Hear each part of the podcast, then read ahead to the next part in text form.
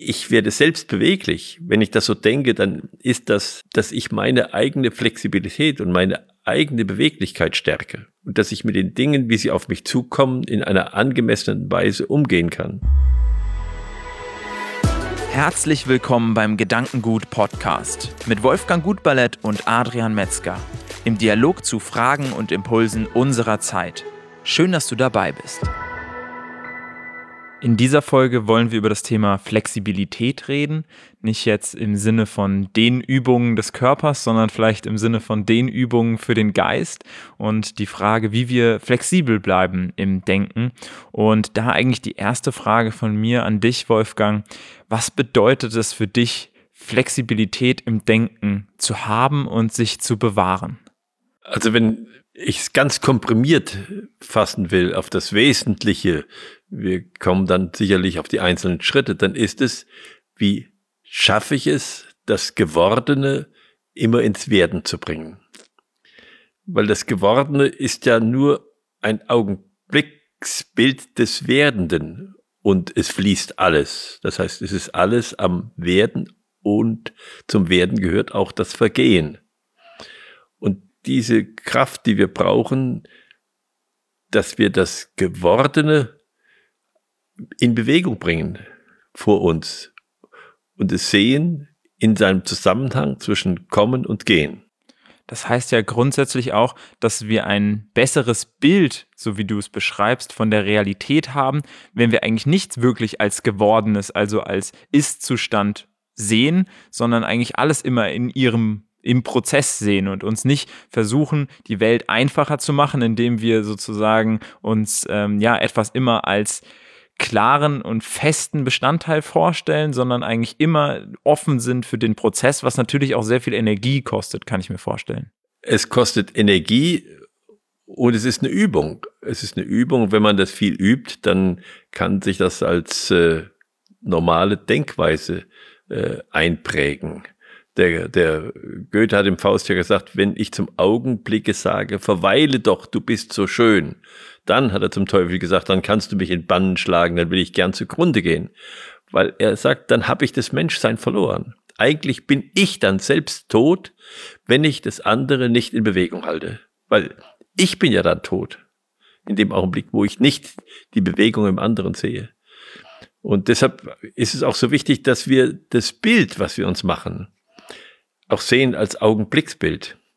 Und dass wir es nicht zum Bildnis machen sondern dass wir es immer wieder neu entstehen lassen. Selbst ein Bild, was wir anschauen, können wir mit jedem neuen Betrachten wieder neu verlebendigen. Und wie schaffen wir das jetzt in dieser Betrachtung, diese Flexibilität zu behalten? Wie, wie gelingt das einem Menschen, diese Energie aufzuwenden, die es, die es dafür braucht? Äh, wie gelingt es ihm, diese Energie aufzuwenden? Das gelingt ihm sicherlich, wenn er in sich das als Realität anerkennt, dass alles Prozess ist. Deshalb sagen wir, wir, wir sollen prozessual denken. Das ist eine große Herausforderung. Herausforderung. Ähm, und das heißt, dass ich immer sofort frage, wo kommt das her? Was war vorher? Und wozu kann es werden? Und in dem Augenblick, wo ich das mitdenke, die Herkunft und den Hingang, dann komme ich ins prozessuale Denken rein. Also, äh, wenn ich mich jetzt frage, ja, äh, ich kann mich jetzt zurückdenken äh, oder kann die Epochen zurückdenken, in denen Menschen gelebt haben und sagen, ja, der Stand, in dem wir heute als Menschen sind, was haben wir denn alles für Bewusstseinsstadien durchlaufen? Und können wir so ohne weiteres äh, annehmen, dass ein Ägypter oder ein Römer so gedacht hat wie wir? Wenn wir das heute lesen, was wir von denen, äh, was von denen geschrieben worden ist, dann, dann lesen wir das mit dem Bewusstsein, was wir haben. Aber die hatten ein anderes Bewusstsein. Insofern äh, ist es schwer für uns, das zu erfassen, wenn wir uns nicht versuchen, in das Bewusstsein zu versetzen, der Zeit, in der das geschrieben worden ist. Ich glaube, das merkt man oft, wenn man Also ich kenne es zum Beispiel von mir, alte Werbung oder so sich anschaut. Ja, ja. Wie zum Beispiel alte Werbung von Dr. Oetker, wie die Frau als Hausfrau dargestellt wird. Ja. Und das ist eigentlich sowas, wo man sagen würde, das wird heute nicht mehr gehen, dass das so dargestellt wird. Aber damals war es natürlich, kann man so ein bisschen den Zeitgeist sozusagen daran erleben. Und ich glaube, es nimmt einem zum einen, hat man das Gefühl, es nimmt einen ein wenig Sicherheit. Die Dinge nicht einfach so zu fixieren in seinem Umfeld, zu sagen, die sind so oder der Mensch ist so oder das Objekt ist so, ähm, sondern immer wieder neu in die Bewertung zu gehen. Das glaube ich, kostet einen erstmal ein bisschen Freiheit, aber dann gibt es einem auch wieder unglaublich viel Freiheit und zwar Freiheit in der Gestaltung. Und das erinnert mich an eine Geschichte ähm, aus dem Buch Die Kuh, die weinte. Und da gibt es eine Erzählung, das sind unterschiedliche buddhistische Weisheiten, buddhistische Geschichten.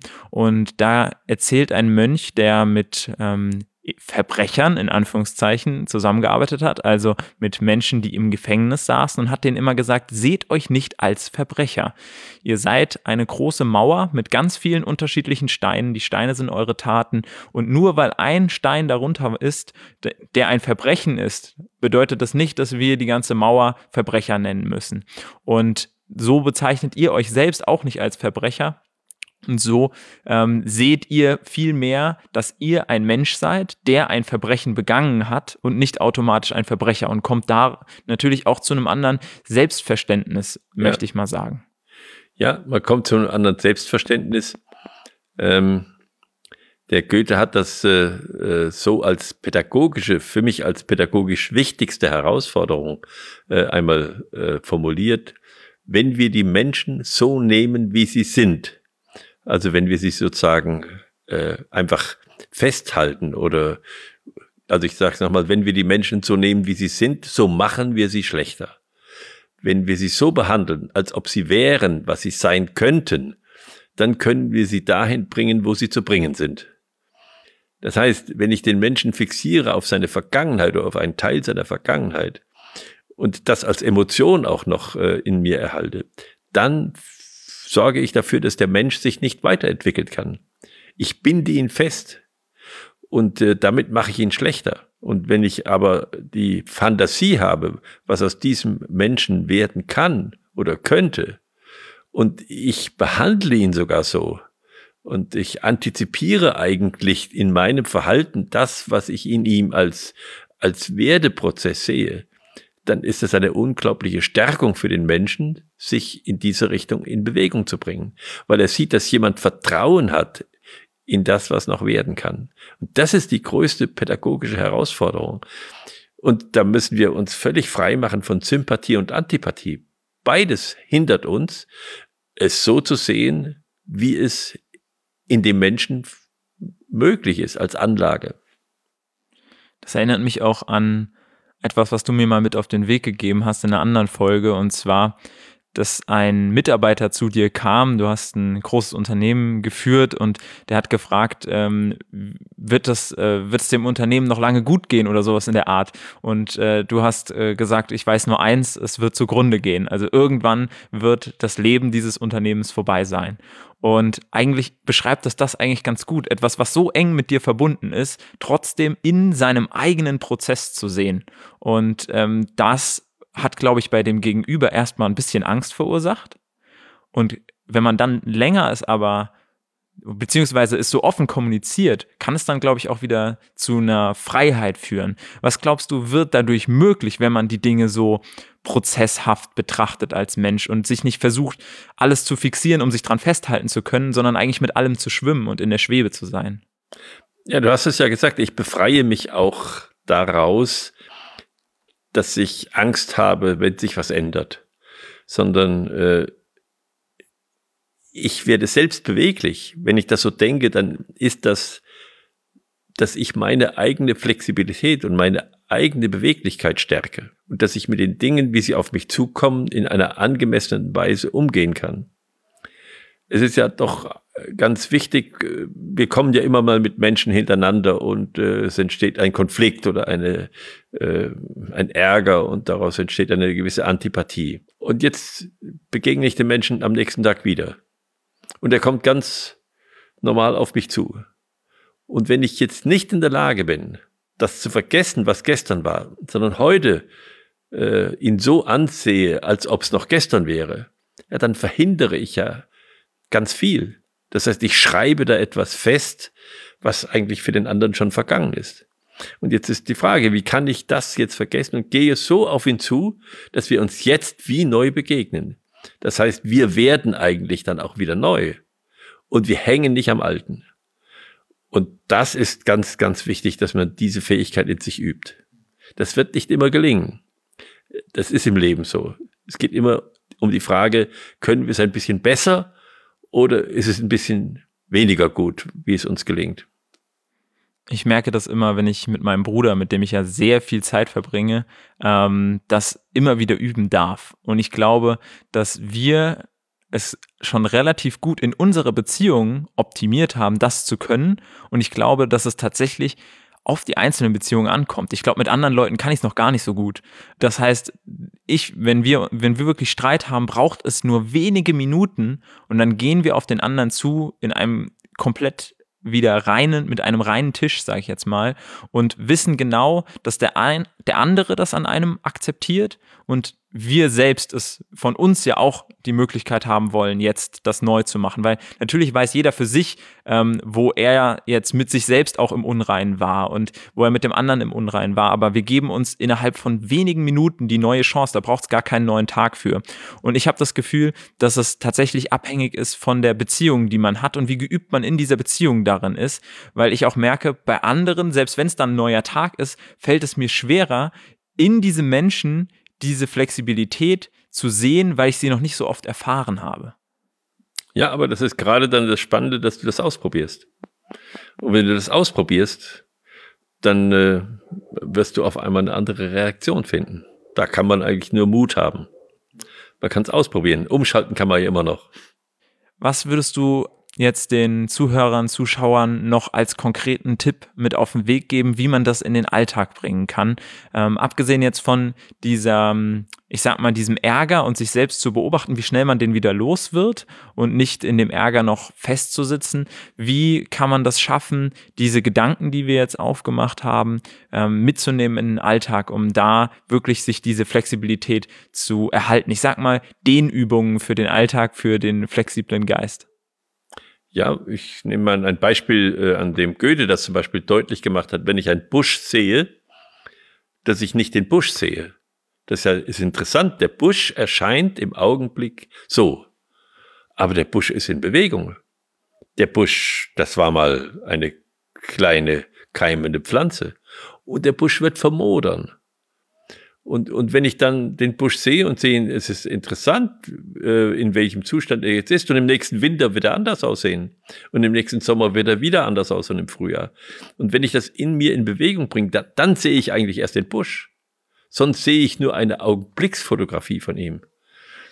Und das kann man äh, üben, äh, vielleicht auch an den Gegenständen, die uns äh, äh, begegnen. Das kann man auch üben in Bezug auf das eigene Leben. Also ich habe so ein Erlebnis gehabt mit, mit, mit meiner Mutter.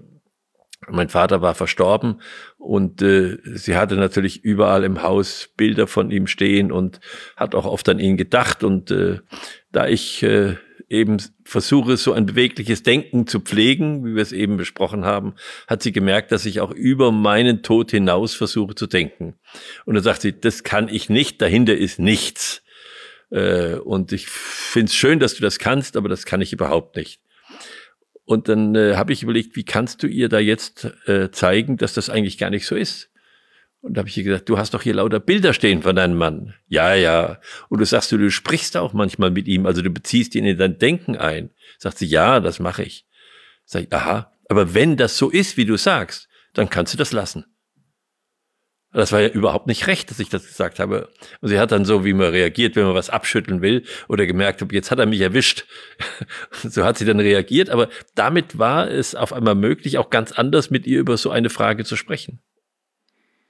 Und ich glaube, da hilft es auch, sein Denken nicht nur im Moment wahrzunehmen, sondern vielleicht auch irgendwie zu versuchen, es zu fixieren und dann nochmal sich hervorzuholen. Ich, ich spreche jetzt zum Beispiel davon, dass man vielleicht seine Gedanken über eine gewisse Situation oder über eine gewisse Perspektive mal wirklich zu Papier bringt und dann sich das nochmal anschaut, um eben überhaupt diese Veränderungen im eigenen Denken auch wahrzunehmen. Es gab mal ein sehr, sehr spannendes Experiment, das leider mit einer, äh, mit einer tragischen Situation verbunden war, und zwar 9-11. Und der Professor hat diesen, äh, diese Situation genutzt, um mit den Studenten ein Experiment durchzuführen. Und zwar hat er sie gebeten, direkt nach diesem Tag alles genau aufzuschreiben, wie sie diesen Tag erlebt haben, was sie getan haben und so weiter. Und genau ein Jahr später hat er sie wieder gebeten, diesen Tag aufzuschreiben. Und den Studenten ist es super leicht gefallen. Sie konnten sich noch an alle Einzelheiten erinnern und haben beides zusammengebracht. Und dann hat der Professor ihnen diese beiden Versionen nebeneinander gelegt. Und man hat gemerkt, es ist unglaublich, was da für eine Diskrepanz da ist. Es ist unglaublich, wie viele Studenten gesagt haben, das muss von einem anderen Student sein. Das ist nicht mein Erlebnis gewesen. Und ich glaube, da kann es uns so ein bisschen helfen, wenn wir eben nicht nur diese Jetzt-Betrachtung selbst machen, sondern uns das vielleicht auch so ein bisschen fixieren und damit herausfinden, wie flexibel wir eigentlich schon sind in unserem Denken, ähm, aber es gar nicht von uns erwarten. Ja, und dass wir auch äh, unsere eigene Entwicklung wahrnehmen.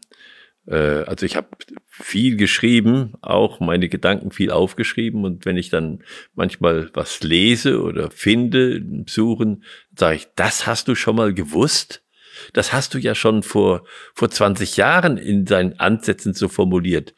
Jetzt ist es ein bisschen anders, aber man sieht, welchen Strom man auch verfolgt in seinem Leben oder was so eine Spur ist, wo man sagt, da bin ich drauf und es wird dann noch anders sein. Es gibt aber auch Situationen, wo ich sage, was hast du da für Mist geschrieben? Äh, das ist ja albern, ist das. So, das ist gut, das, das wahrzunehmen, dass man sozusagen den eigenen Werdeprozess auch wahrnimmt. Und das kann sicherlich jeder für sich so ein bisschen überlegen, wie er das ganz gut schafft, den ja. Werdeprozess von sich selbst, von anderen, von Objekten, von Menschen in seiner Umgebung zu beobachten, um ähm, ein Gefühl für diese Flexibilität zu bekommen. Ich weise gern hin auf ein Buch, was äh, ich mit anderen Menschen zusammen geschrieben habe. Das heißt das Wertebuch 1, äh, der Weg zur Selbsterkenntnis. Da haben wir diese Frage sehr intensiv bearbeitet, wie das ist, wenn ich das Gewordene wieder verlebendigen möchte packen wir gerne in die Beschreibung rein. Vielen Dank dir, Wolfgang. Vielen Dank dir auch als Zuhörer, Zuschauer, dass du wieder mit dabei warst. Sei auch beim nächsten Mal gerne wieder mit dabei, entweder auf YouTube, auf dem Gedankengut YouTube-Kanal oder bei allen möglichen Podcast-Plattformen sind wir natürlich auch vertreten. Und wir freuen uns, wenn du beim nächsten Mal dann wieder einschaltest.